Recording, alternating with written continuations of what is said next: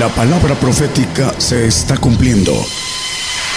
Conozca lo que Dios anuncia a su pueblo. Bienvenidos a su programa, Gigantes de la Fe. Gigantes de la Fe. El tema de hoy es Sígueme. El Señor le dijo a doce discípulos, sígueme, entre ellos un traidor. el punto importante de la palabra sígueme, los hermanos, sin, sin saber lo que iba a predicar, cantaron cuando menos dos de sígueme. Y no sé si supieron que iba a predicar sígueme, pero no es cierto, ¿eh? yo creo que no, no tuvieron el... Fue el Señor el que los hizo que cantaran estas alabanzas. Eh, sígueme también tiene que ver con imitación. Dice, imitarme a mí, dice el Señor. Ah, es importante entender que la imitación es hacer algo que hace otro. Es lo que maneja Tumbaburros en cuestión de eh, información de la palabra sígueme. Vamos a Juan 8, 12. Vamos a empezar el tema. Y hablóles Jesús otra vez diciendo, yo soy la luz del mundo, el que me sigue no andará en tinieblas, mas tendrá la lumbre de la vida. Aquí hay una premisa importante con relación al que sigue el Señor. Dice que no andará en tinieblas. ¿Y qué nos dice la palabra acerca de, de esto? Es una potestad eh, que se deja atrás cuando el hombre sigue al Señor de manera correcta. Vamos a ir viéndolo. Eh, el punto de ese seguir, ese resultado, nos dice Colosenses 1.13, eh, que somos trasladados de la potestad, vamos a verlo también con otro texto, que nos ha librado de la potestad de las tinieblas y trasladado al reino de su amado Hijo, hablando de los santos en luz, en el eh, versículo anterior, dando gracias al Padre que nos hizo aptos para participar en la suerte de los santos en luz. El texto que leímos dice que el que me sigue no andará en tinieblas, sino que tendrá la lumbre de la vida, en el 8.12 de Juan. Y aquí, eh, por favor, eh, ¿quién está pasando los textos? Ok, este, ahí en el 1.12, 13 que leímos, nos ha librado de la potestad de las tinieblas, el que eh, es llamado a la luz, el que sigue, el que es llamado, hay dos puntos, el llamado y el que sigue. Y el eh, punto importante es que eh, somos llamados para ser santos y para seguirlos, para seguirlo al Señor. Vamos a Hechos 26, 18 con relación a esa potestad que nos ha librado de las tinieblas. El apóstol Pablo dice, para que abra sus ojos, para que se conviertan de las tinieblas a la luz, y la potestad de Satanás a Dios. Ah, hay algo importante en esto. Todos aquellos que no siguen al Señor de manera correcta, porque algunos dicen yo soy santo y no saben cómo santificarse. Porque el único que santifica es el Señor Jesús, en el, Espíritu del Señor. Hay que obtener ese Espíritu para ser santo. Mientras no se obtiene, el hombre no puede ser santo. Por mucho que, como dice por aquí alguien que no va al cine, no va a las fiestas, ah, no va a la playa, no va no fuma, no toma, etcétera. Eh, según ellos son santos porque eh, manejan lo que dice el hombre. Y el Señor recomienda eh, esto ah, con relación a la santidad. El que no es digno del Señor no es santo, digno de su espíritu. Mucha gente no sabe que el Espíritu del Señor tiene que estar en nosotros para entender ser trasladados de la potestad de las tinieblas a la luz, mientras siguen la potestad de las tinieblas. mientras no es trasladado a través del Espíritu. Los niños en Cristo también no tienen capacidad de entender lo espiritual. Un niño se le engaña fácilmente, lo cree cuando le dice uno algo.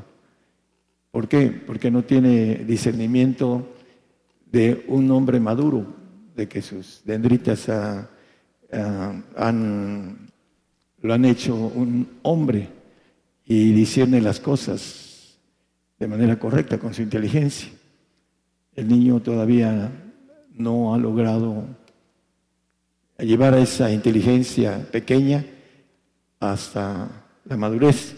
Así el niño en Cristo también lo dice el apóstol Pablo con relación a eso. Por eso eh, son aún los escogidos, pueden ser engañados, dice el Señor en Mateo 24, hablando de esto. Vamos a seguir el tema con relación a seguirlo. La potestad de Satanás está en el hombre que no sigue, estamos hablando de hombre y mujer, que no sigue al Señor. Tienen esa potestad, así lo dice esos dos textos que leímos. Mateo 11, 29. Llevad mi yugo sobre vosotros y aprended de mí, que soy manso y humilde de corazón, y hallaréis descanso para vuestras almas. Por ahí vamos a leer un texto. Si quieres, regresamos de nuevo, hermano Julio. Vamos a Juan, primera de Juan 2.6. Primera de Juan 2.6. El que dice que está en él debe andar como él anduvo. Bueno, estar en él es algo más profundo. Pero el punto es que debe andar como él anduvo. Seguirlo es hacer lo que dice el, el tumbaburro, hacer lo que hace otro. Y dice también imitar al Señor Jesucristo, es tumbaburro, natural, es lo que maneja esa expresión. En Mateo 11, 29 dice que llevad mi yugo y aprended de mí, que soy manso y humilde, manso, obediente. Dice, humilde de corazón. Eh, la palabra manso quiere eh, decir en el tumbaburro obediente, obediente, y por ahí nos dice el apóstol Pablo escribiendo a los filipenses en el 2.8, dice que fue obediente hasta la muerte y muerte de cruz. Y hallado en la condición como hombre se humilló a sí mismo, hecho obediente hasta la muerte y muerte de cruz. En el, creo que el 2.6 dice que se anonadó, 6 o 7. Se anonadó, dice 7. Sin embargo, se anonadó a sí mismo. Anonadar quiere decir humillarse en demasía, demasiado. Nadie puede humillarse como se humilló Cristo, siendo Dios, se hizo hombre, tomando forma de siervo hecho semejante a los hombres, dice.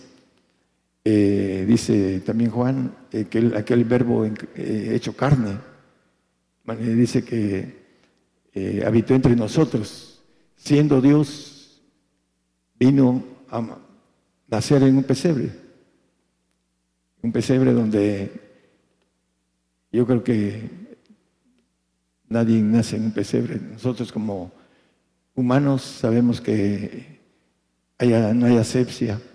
Sin embargo, Él siendo dueño del universo, así lo dice el 1.2 de, no lo pongan, el 1.2 de Hebreos, siendo dueño del universo, vino a nacer en la forma más humilde y pobre aquí en la tierra. Anonadar es hacerse humilde en demasía. Y también dice en el 8 que leímos, obediente hasta la muerte, muerte de cruz. Muerte muy dura. Dice el último verso que da el Señor, a Elí, Elí, y maneja, Padre, ¿por qué me has abandonado? En el último momento de sufrimiento de la cruz obediente hasta la muerte y muerte de cruz, es uh, Aquí tengo tumbaburro, imitar, ejecutar una cosa o ejemplo de otra. Y aquí dice el Señor, aprender de mí, que soy manso y humilde, obediente y sencillo, sin doblez.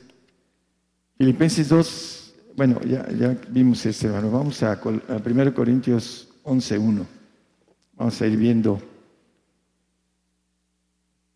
el apóstol Pablo. Ser imitadores de mí, así como yo de Cristo, porque él siguió al Señor. La expresión, ¿qué quieres que yo haga?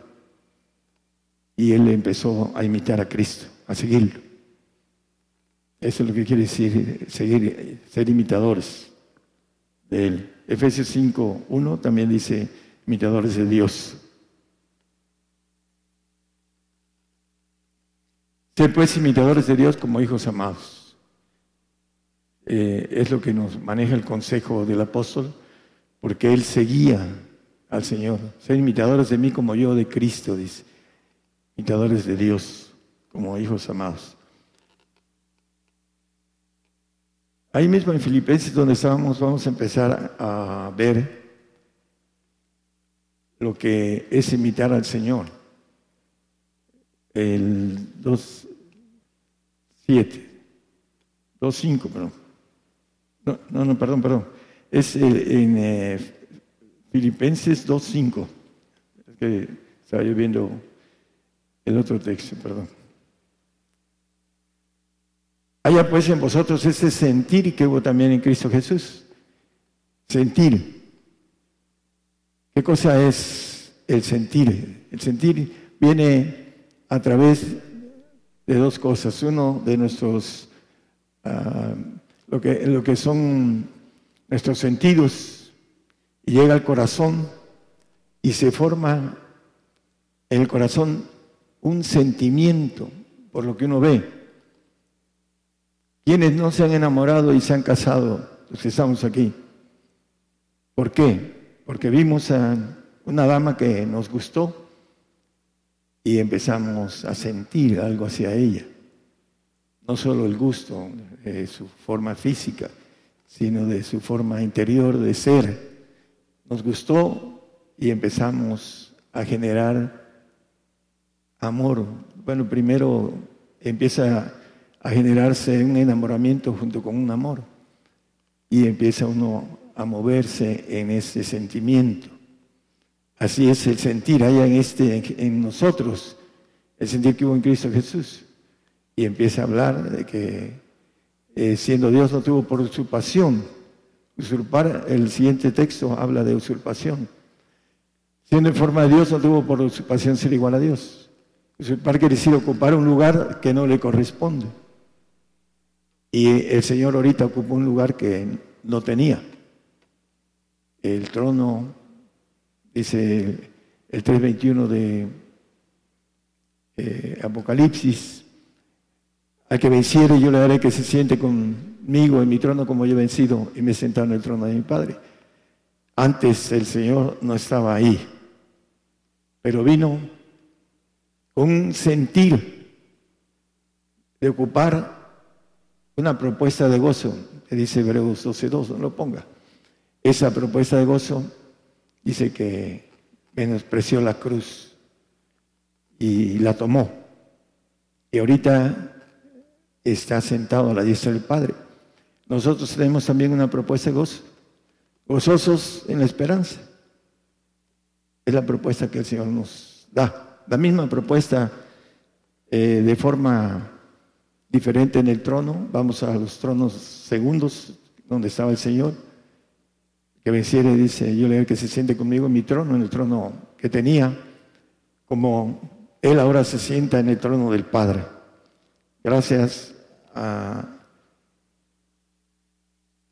Comenzó todo con un sentimiento allá en los cielos.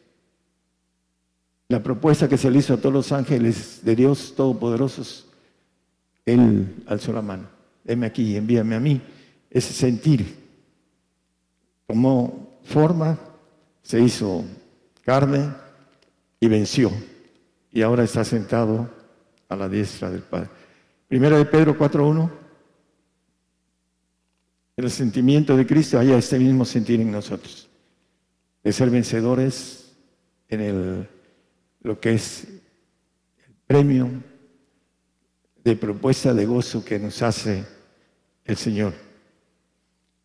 Aquí en el 4.1, lo que Él padeció en la carne, pues que Cristo ha padecido por nosotros en la carne, vosotros también estáis armados del mismo pensamiento.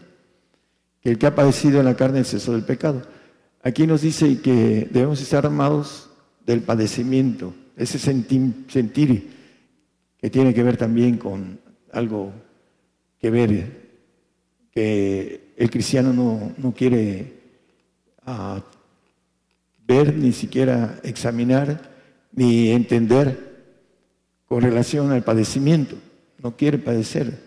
No, no dicen eh, personas allegadas, cultas, yo no tengo por qué padecer por el Señor, porque no piensan espiritualmente. El hombre animal no percibe lo espiritual, no puede saber que en el padecimiento está la gloria, porque es un examen. Y lo vamos a ver a la luz de la palabra. Todo nos lleva a eso. Siempre que predico, predico y nos lleva a que seamos extraídos a través de un padecimiento para que podamos obtener algo grande, que es la propuesta de gozo para nosotros. Aquí debemos estar armados de ese pensamiento. La gente que no quiere escucharnos, que no quiere oírnos, que no quiere saber nada de lo que viene, va a venir de repente para irse el tiempo malo. Nosotros eh, estamos armados de ese pensamiento, los que estamos armados. Estamos esperando la prueba de fuego que dice el apóstol Pedro, la cual dice, eh, nuestra fe es más preciosa que el oro, el 1.7 de primera de Pedro. Es más preciosa que el oro, el cual perece, el cual sea probado, dice. La prueba de vuestra fe es mucho más preciosa que el oro, el cual perece Bien sea probado con fuego, se haya en alabanza, gloria y honra cuando Jesucristo fuere manifestado. Punto importante es que nuestra fe va a ser probada con fuego. Y esa prueba debemos estar armados de ese pensamiento. Para los que nos escuchan a través de las radios, hermanos, las televisoras, eh, nosotros sabemos que tenemos que atravesar un desierto, un desierto espiritual, un desierto voluntario y un desierto forzado. Lo vamos a ver a la luz de la, de la Biblia. Tiene que ver con estar armados de esto. Sentimiento y pensamiento. Isaías 53, 2 y 3. Y subirá cual renuevo delante de él y como raíz de tierra seca no hay parecer en él ni hermosura verlo vemos, más sin atractivo para que le decíamos. Llegó sin atractivo para el pueblo judío. Y hasta el día de hoy, para muchos, el Señor no tiene atracción, porque no le conoce. De oídas te había oído, dice el Job, pero lo metió al desierto, le mató a sus diez hijos, le quitó primero sus riquezas, después le mató a sus diez hijos. Y después Satanás lo enfermó. Todo eso lo hizo Satanás. Le pidió permiso a Dios. Y fue probado. Y después fue aprobado. Y él dice, de oídas se había oído. Mas ahora mis ojos te ven. Como la mayoría no quiere la prueba, llega al desierto y le mete la patita desnudo ahí, eh, a la primera 30 centímetros y siente que es caliente y se no, no, está muy caliente y se regresa. No quiere la prueba voluntaria. El punto de todo esto en el siguiente texto ah, dice, despreciado y desechado entre los hombres, varón de dolores, experimentado en quebranto. La experiencia. Mientras no tenemos experiencia del desierto, no tenemos la bendición de ir al desierto que viene. No nos hemos metido voluntariamente al desierto. El Señor se fue al desierto natural y ahí fue probado.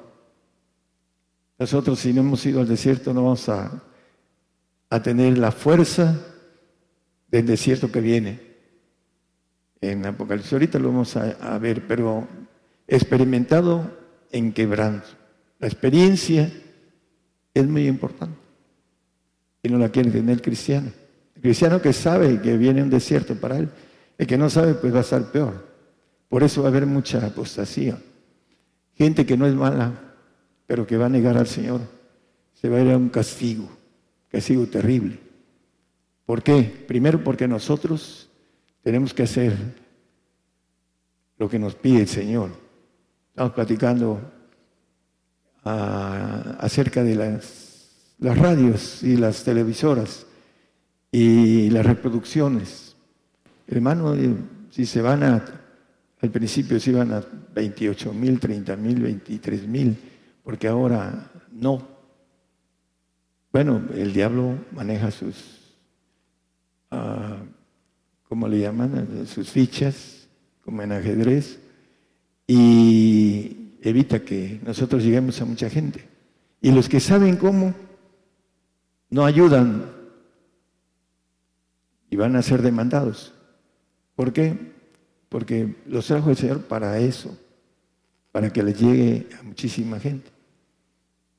En dos años, cuando una hermana dio una cantidad considerable, nos fuimos casi a 60 millones de mexicanos. No sé cuántos eran cristianos de esos 60. Pocos, pocos millones. Pero nosotros lo llevamos a los 60 millones el mensaje y nos lavamos las manos de esos 60 millones. Eso es lo importante. Si ellos no quisieron a los que los llevamos a 10 millones o algo así de los 60 o menos, les, dejamos el encargo a ellos de que se lo llevaran a los demás. Es cosa de ellos. Pero nosotros estamos quitando de nuestra cabeza la sangre de todos ellos. Y eso es lo que no tienen los hermanos que están aquí y que tienen capacidades tecnológicas. No lo entienden. No hacen las cosas. Van a ser demandadas a ellos, no, no a mí. Uno hace lo que uno tiene al alcance. Y el Señor trae gente que tiene alcance en otras áreas para esto para poder llevar la bendición a otros. Y la experiencia en la cual uno ha pasado esa experiencia. Y cuando vengan las cosas, uno ya está preparado para pasar. Nosotros estábamos preocupados por nuestro hijo y nos dijo mamá, le dijo a su mamá, yo estoy preparado, prepárate tú, estoy preparado. Bueno, toda su vida desde niño lo llevamos al servicio y anduvo en escasez y la seguridad con lo que lo, dice es porque está armado de ese pensamiento. Aquí hay muchos que a sus hijos no les han armado de ese pensamiento. Y cuando vengan las cosas va a estar difícil que puedan tomar decisiones correctas. Por eso es importante, hermanos, no solo el sentir, el armar, que estemos armados, experimentados en ese tipo de situaciones, experimentado en quebranto, dice el Señor, azotado, herido, abatido y obediente hasta la muerte y muerte de cruz. Mateo 10, 30 y 8 y 39, bueno, es 37 39. Nos dice también aquí, eh, hablando de la dignidad del padre, de madre, hijos, y el siguiente dice la cruz. el que no toma cruz y sigue en pos de mí, no asigno a mí. Y la cruz es padecimiento, hermanos. El 6.12 de Gálatas nos dice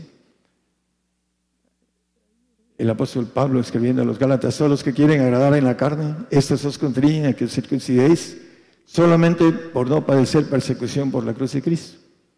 No quieren padecer persecución por la cruz de Cristo. ¿Para qué? Para que podamos alcanzar la bendición que dice el Señor en Mateo 16, 21.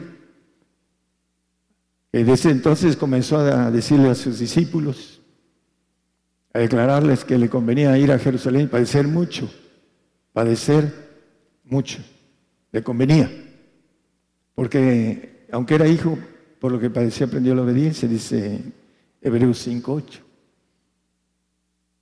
El ejército de Dios es un ejército ordenado. No lo ponga en Romanos 13, 1 y 2. Las potestades de Dios son ordenadas. Y es un ejército y el que no tiene obediencia no puede estar en ese ejército. Es muy simple. En lo humano también sucede lo mismo el que, eh, hablando de cualquier soldado que desobedece, eh, va a una corte marcial militar. Bueno, nosotros vamos a atravesar dos cortes, una el eh, Tribunal de Cristo para los santos y otra el, trono blanco para los salvos. Así va a ser. el punto importante es que cuando nos dice el Señor que le convenía obedecer, le convenía aprender obediencia, sentimiento, pensamiento, experiencia, nos llevan a la obediencia. Eso es lo importante. En Apocalipsis 12, 14. Bueno, vamos a venir a Deuteronomio 8.2, hermano, disculpe. Eh, 8.2. El eh, pueblo de Israel fue metido, no es Deuteronomio. Y acordarte de todo el camino por donde te ha traído Jehová tu Dios estos 40 años en el desierto para afligirte, por probarte, para saber qué estaba en tu corazón, si habías de guardar o no los mandamientos del Señor, no sus mandamientos. Entonces el pueblo fue, dice que en el desierto quedó, los de 20 años para arriba, todos murmuraron y desobedecieron, no hicieron los mandamientos del Señor. Y el Señor los metió para probarlos, para saber qué había en el corazón de ellos y para saber si habían de guardar o no los mandamientos. En el 14-12 de Apocalipsis, ahí nos va a meter a todos los cristianos salvos, santos y perfectos. No, hermano, es el 12-14. Eh, pues, gracias. El 12-6 es... Y la mujer huyó al desierto donde tiene lugar aparejado de Dios para allí eh, la mantengan 1260 días. Es 12-14 en su lugar, el 12-14. Y fueron dadas a la mujer dos alas de grandes águilas, los testigos, los gentiles y los judíos, para que de la presencia de la serpiente volase al desierto a su lugar. Y ahí ella dice que es mantenida por un tiempo y tiempo, si la mitad de un tiempo. En eh, alegoría de figura de un tiempo que Dios tiene para el desierto, para nosotros. Si esos días no sería, acortaran, dice que ninguna carne sería salva, hablando de los más flacos en la fe.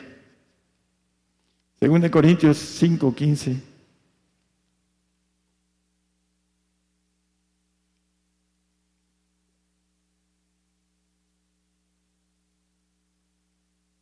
y por todos murió para que los que viven ya no vivan para sí, mas para aquel que murió y resucitó por ellos.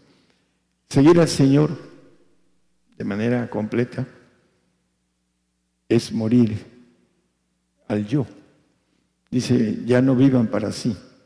Por ahí hay un hermano que está muriendo y llegaron los, los demonios por él y estaba con él y los corrí y luego le dijo el Señor, el Señor no quiero morir así, quiero morir por ti. y lo, lo compartía al hermano. Dice que le dijo el Señor, si quieres morir por mí, vive para mí. Ese es el, punto y se lo recuerdo para ver si eh, sigue ese consejo que el Señor le dio. Segunda de Juan 1, 4.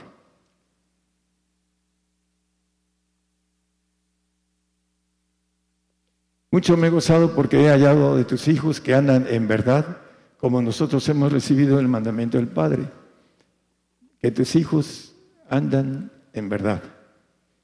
Hablando de los hijos que son perfectos, andan en la verdad.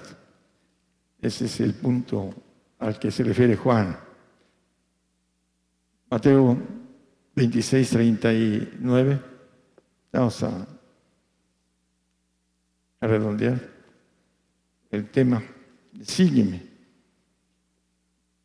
Y yéndose un poco más adelante, se postró sobre su rostro orando y diciendo, Padre mío, si es posible, pase de mí este vaso, empero no como yo quiero, sino como tú. Ahí está el punto importante. El Señor vino a hacer la voluntad del Padre.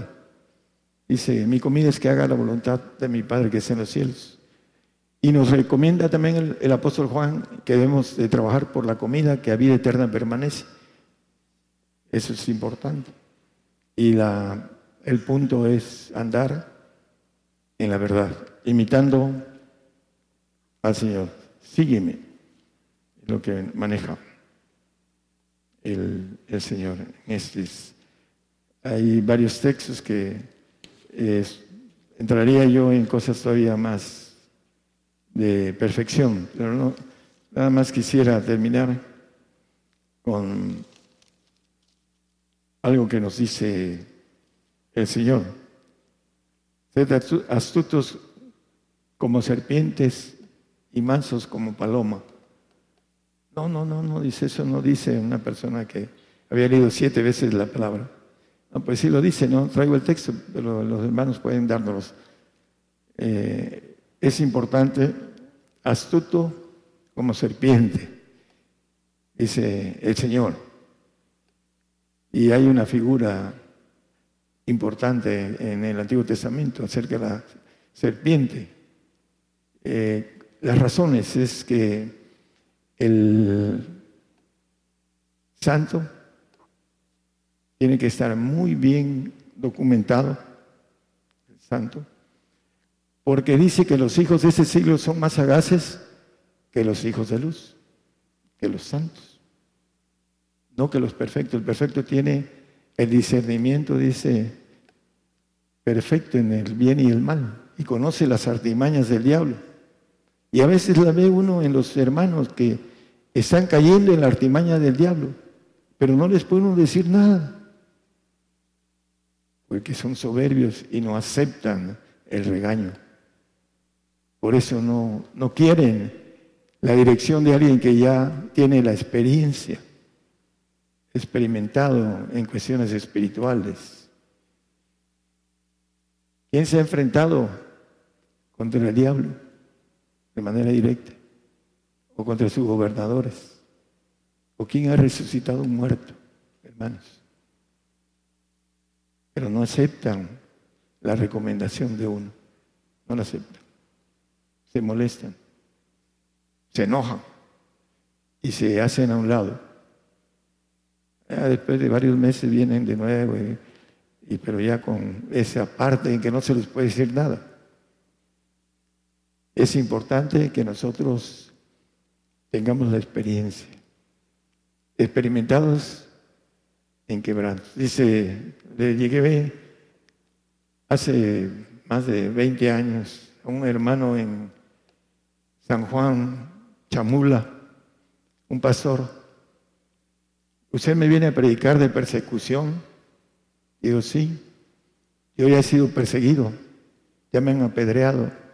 Y si usted viene aquí a, decirme cosas que yo ya viví. Digo, hermano, yo vengo a decirle que viene una persecución mundial y que le va a llegar aquí a Juan Chamula. Y va a llegar a donde yo estoy. Y eso es lo que yo tengo que decirle de parte del Señor. Dice, te falta firmarte, me dijo. Gracias, hermano. ¿Y usted está firme? Sí. Pues mire que no caiga, porque la Biblia le dice que el que crea que estar firme, mire que no caiga. Y empecé a hablarle con la palabra y empezó a bajarse. Pero el orgullo del hombre no lo deja aceptar, oír algo que el Señor le lleva a través de un siervo. ¿Por qué? El hombre es orgulloso. Somos nacidos en orgullo, hermanos. El diablo quiso ser igual al Altísimo. Y ese ADN está en cualquiera de nosotros. No hay nadie que diga, no, yo, yo no, no es cierto. Hay gente humilde. Vino un hermano humilde a tocar aquí. Tiene su espíritu humilde, agradable. Pero la mayoría nos vestimos de, de saco, hablando de orgullo. ¿Por qué? Nos creímos que ya el tema que tenemos, la bendición que tenemos, ya somos perfectos. Nos falta. Nos falta cruzar el desierto voluntariamente, que no se ha querido cruzar. Llegan y tocan con el pie la arena caliente y se regresan. Uno y otros hermanos. Y ya tienen tiempo y no lo hacen. Aquí los que nos escuchan a través de la radio tienen más bendición de hacerlo que muchos de los que ya tienen mucho tiempo aquí para la perfección, para seguirlo en la verdad. Los que andan en la verdad, sí. Hablando del el 2.6 de Primera de Juan, a ver si es primera, el último texto que leemos. El que dice que está en Él, estar en Él es el perfecto. Es un tema eh, diferente, pero dice que está en Él debe andar como el anduvo. Dice también el apóstol, hablando de esto, ah, en Corintios, maneja que el que está en Él, nueva criatura es. Nueva es divina. Alcanzó a entender el camino de andar en la verdad, de seguirle en la verdad y alcanzar a la nueva criatura. La nueva criatura es la divina, la que los que alcancen o alcancemos a sentarnos en el trono del Señor, vamos a ser nueva criatura, completamente nueva. Los almáticos santos seguirán siendo creados y tendrán la mirada fija de parte del Señor porque no confía en ellos. El santo no es confiable para Dios. En Job 15:15 15 maneja esto, hermanos. No es confiable. El que es confiable es de la nueva criatura, el divino. He aquí que en sus santos no confía y ni los cielos son limpios delante de sus ojos. Aquel que sigue de lejos al Señor es llevado de la potestad de las tinieblas, dice, vendré contra ellos y pelearé contra ellos. El santo no es guerrero. El guerrero es el que va a ser nueva criatura divina. Ese es el camino de seguirlo ciento por ciento. Dice Pedro, nosotros que te hemos seguido, hemos dejado todo. que tendremos? Bueno, será una nueva criatura el apóstol Pedro junto con a los diez más. Pablo también dice los que somos perfectos, una nueva criatura. ¿Por qué? Porque le siguieron, como dice, ya no vivo yo, dice el apóstol Pablo, mas Cristo vive en mí. Y eh, también maneja otras cosas. Todo lo tengo por estiércol, por ganar el, el amor de Cristo. Entonces ahí están los grandes hombres de la fe, David, Daniel, varón de deseos. ¿Cuánto amo tu ley? dice el salmista. Debemos de imitar a los grandes hombres de la fe para que seamos grandes en el reino de los cielos. El que quiera ser grande, hágase servidor de todos, el que quiera ser grande. Y también dice que, hablando del último versículo, el 5.12 de Mateo, con esto terminamos, nos maneja, gozaos y alegraos porque vuestra merced es grande en los cielos, cuando maneja en el 11 varias cosas importantes. Bienaventurados sois cuando os vituperaren y os persiguieren y dijeren de vosotros todo mal por mi causa mintiendo. Nos van a decir que somos terroristas, alborotadores, etc. Algunos de los que están aquí a lo mejor nos entregan. Ahorita están dando 30 mil pesos mexicanos por un cristiano denunciado en China. 30 mil pesos. Yo sé que si son aquí 30 mil pesos por 200, ya la hice. 6 milloncitos de pesos, dineritos. para entregarlos a todos los gigantes de la fe. 6 millones de pesos, vengan para acá. Es broma, el, el, punto es que nos van a entregar, hermanos. Estarán cinco en una casa, tres contra dos y dos contra tres. Y no saben por qué. Porque no siguieron al Señor de manera completa. Para tener potestad de llevar a todos. La bendición para creer en el Señor Jesucristo y serás salvo tú y tu casa la potestad del rey, del rey divino, de la nueva criatura. Al que le remitiere sus pecados, le serán remitidos. A toda la parentelita que tenga uno. La bendición de seguir al Señor. Y además, en el 12 dice que grande es nuestro galardón. Grande, gozaos y alegrados porque vuestra merced es grande en los cielos. Eso es lo que viene para nosotros. ¿Será que cuando venga habremos ya experimentado en quebranto nuestro, nuestra alma? Haber sometido nuestra alma al Señor, nuestro yo. Ya no, ya no vive Cristo, dice, ya no vivo yo, mas Cristo vive en mí. ¿Será que sea cierto eso en cada uno de nosotros? Bueno, pues de cada uno de nosotros depende el sentir haya ese mismo sentir que hubo en Cristo. El estar armados del mismo pensamiento que Cristo padeció en la carne. También nos habla de la experiencia, experimentados, y la obediencia. Nos conviene a través del padecimiento aprender la obediencia. Muchos cristianos no quieren padecer por el Señor.